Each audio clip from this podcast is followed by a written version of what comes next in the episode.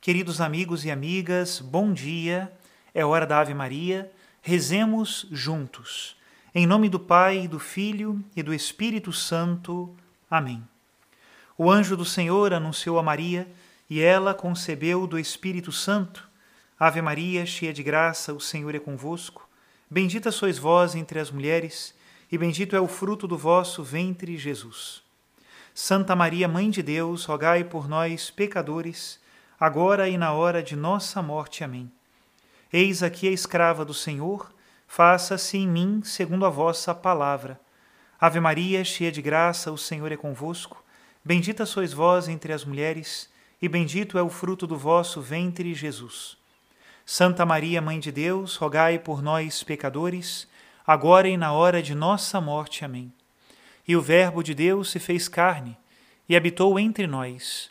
Ave Maria, cheia de graça, o Senhor é convosco. Bendita sois vós entre as mulheres, e bendito é o fruto do vosso ventre, Jesus. Santa Maria, Mãe de Deus, rogai por nós, pecadores, agora e na hora de nossa morte. Amém. Rogai por nós, ó Santa Mãe de Deus, para que sejamos dignos das promessas de Cristo. Oremos. Infundi, Senhor, em nossas almas a vossa graça, nós o suplicamos para que nós que conhecemos pelo anúncio do anjo a encarnação de Jesus Cristo, vosso Filho e nosso Senhor, cheguemos por sua paixão e morte de cruz à glória da ressurreição da carne. Pelo mesmo Cristo nosso Senhor. Amém. Em nome do Pai e do Filho e do Espírito Santo. Amém.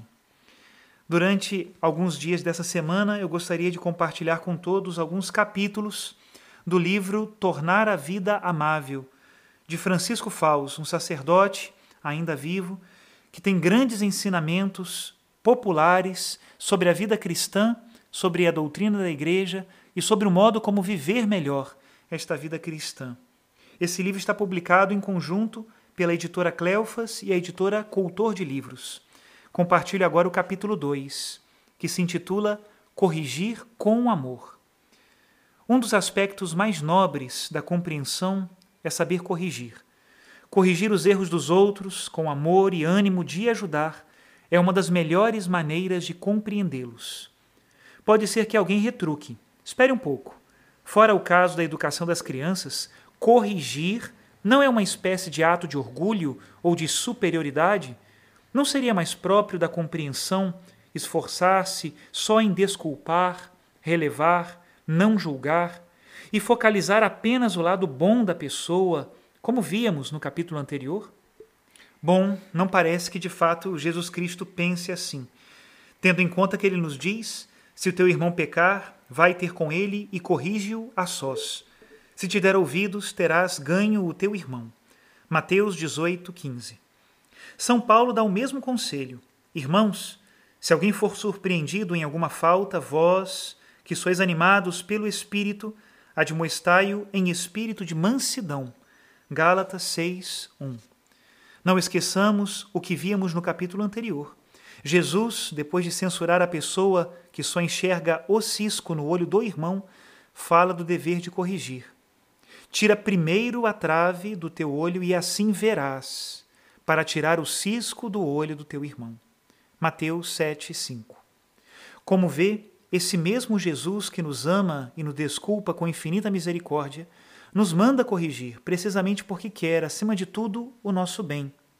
Por isso, porque nos ama, não hesita em alertar, em corrigir, em repreender, ainda que isso doa, como fez com os apóstolos. Quem é que não consegue corrigir e ajudar com amor? O egoísta indiferente, aquele que diz: Isso é lá com ele, eu não me meto que faça o que quiser. Se quer se afundar, que se afunde. E quando o outro se afunda mesmo, tranquiliza-se pensando: foi ele que quis, eu não tenho a culpa. Também não ama o bastante, e por isso não corrige, o molenga de sentimentos, que acha que é bom com os outros só porque passa por cima de tudo e tudo tolera. Nunca adverte nem corrige por medo de magoar e perder a estima a esse sentimental covarde, o Espírito Santo diz no livro dos Provérbios: melhor é a correção manifesta do que a amizade fingida. Provérbios 27, 5. Pior ainda que o tolerante molenga é o psicólogo de Araque, que acha que corrigir é traumatizar ou tirar a liberdade. Meu Deus, quando deixaremos de ouvir essas patacoadas? Como é evidente, também não está em condições de corrigir cristamente aquele que se irrita com os defeitos da pessoa, dá bronca na hora e diz que está cansado de aguentá-la. O que esse tal deve fazer é acalmar-se, ser humilde, calar e rezar pedindo a Deus o amor que não tem. E se a irritação virou raiva ou ódio, ir logo confessar-se da sua séria falta de caridade. Para corrigir fazendo bem, é preciso ter afeto pela pessoa, saber desculpá-la no íntimo de nós e sentir pena quando vemos nela alguma coisa errada, porque pode lhe causar um mal. Justamente quem quer o bem do próximo deseja dar-lhe a mão que ajuda. Pense que não é obstáculo para corrigir com eficácia o fato de sentir dificuldade em fazê-lo. Quase sempre custa falar de um defeito com aquele que é interessado. É natural que soframos com o receio de que, ainda que falemos com carinho, o outro não entenda com carinho e possa se melindrar. Mas mesmo assim é preciso rezar antes e depois falar. É uma questão de coragem e de lealdade. Seria deslealdade calar-se, fingir, sorrir na cara e criticar pelas costas. Vem a propósito um episódio da vida do célebre escritor Chateaubriand. Conta ele que, em suas memórias, certa vez o rei Luís VIII da França lhe pediu sua opinião sobre uma medida que acabava de adotar e sobre a qual Chateaubriand discordava. O escritor tentou esquivar a resposta, mas, perante a insistência do monarca, falou lealmente que era totalmente contra. Mas depois se desculpou com uma certa ironia: Senhor, perdoa a minha fidelidade. Pense que é especialmente falho o pai, a mãe, o superior, o educador, que, para evitar passar um mau bocado, omite as correções devidas e deixa correr a deriva a vida dos que devia orientar. Falando desses comodistas, São José Maria comentava: Talvez poupem desgostos nesta vida, mas põem em risco a felicidade eterna, a própria e a dos outros, pelas suas omissões que são verdadeiros pecados. Vamos encontrar belas respostas a essa pergunta em dois santos que amaram, desejaram para si e praticaram a correção fraterna. São José Maria Escrivá aconselhava: quando é preciso corrigir, deve-se atuar com clareza e amabilidade, sem excluir um sorriso nos lábios se for oportuno. Nunca, ou muitas raras vezes, aos berros. Quando tiveres de corrigir, faze-o com caridade, no momento oportuno, sem humilhar, e com vontade de aprender e de melhorares tu mesmo naquilo que corriges. Pensando nessas palavras do santo, poderíamos chegar à conclusão de que como é importante o momento oportuno. Não devemos corrigir nem na hora, quando a coisa está quente, nem atrasando a correção para um depois que nunca chega. A delicadeza, como sempre lembrava esse santo, pede corrigir sempre a sós, nunca em público, e fazer no lugar isolado e discreto, no momento psicológico que se veja melhor.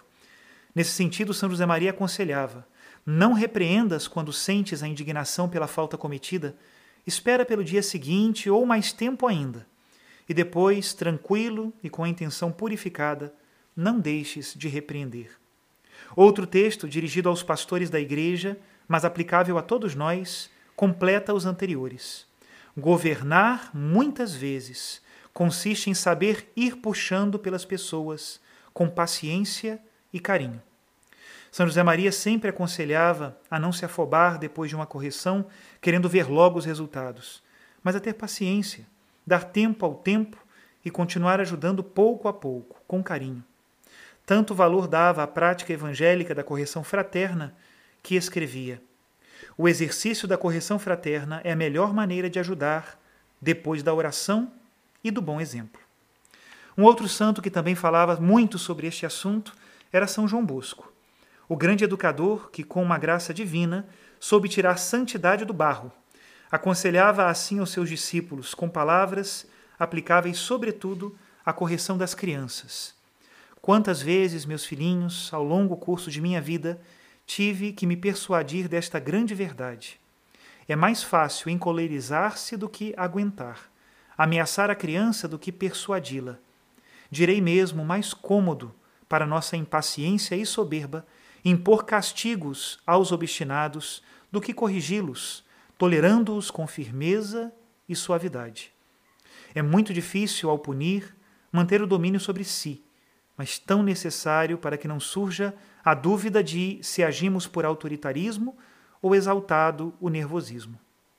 Não haja agitação na mente, nem desprezo no olhar, nem injúria na boca, mas somente misericórdia no momento presente, esperança do futuro, como convém a pais que de verdade se empenham em corrigir e emendar. É melhor, nas situações gravíssimas, rogar, súplice e humildemente a Deus, do que fazer correr um rio de palavras que ofendem os ouvintes sem nenhum proveito para os culpados. Até aqui a citação do capítulo do livro Tornar a Vida Mais Amável. Espero que tenha sido de proveito para todos, como sem dúvida é de proveito para mim, sacerdote.